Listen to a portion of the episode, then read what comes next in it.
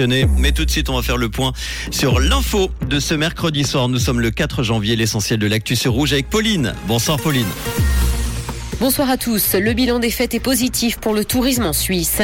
Le manque de personnel menace de plus en plus les transports publics régionaux et de la pluie au programme demain matin.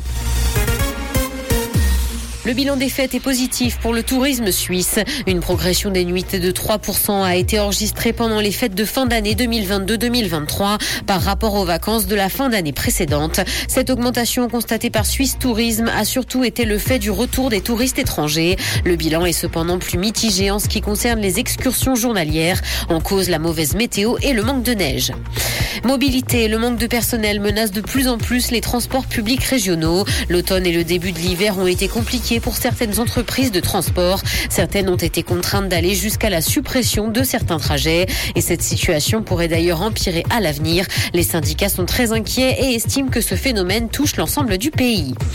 Économie, les prix ont grimpé en moyenne de 3% en Suisse en 2022. Après deux mois de stagnation, l'inflation a ralenti dans le pays au mois de décembre. Une tendance qui s'explique principalement par la baisse du prix des carburants et du mazout. Sur l'ensemble de l'année écoulée, le renchérissement s'établit à 2,8%, comme l'a indiqué l'Office fédéral de la statistique. Dans l'actualité internationale, Covid-19 en Chine, une écrasante majorité des pays de l'Union européenne est en faveur des tests pour les voyageurs en provenance de Chine. C'est ce qu'a annoncé un porte-parole de la Commission européenne. Une obligation par ailleurs condamnée par Pékin. Une douzaine de pays a déjà imposé ces tests à travers le monde et la Chine a indiqué qu'elle pourrait prendre des contre-mesures en guise de représailles.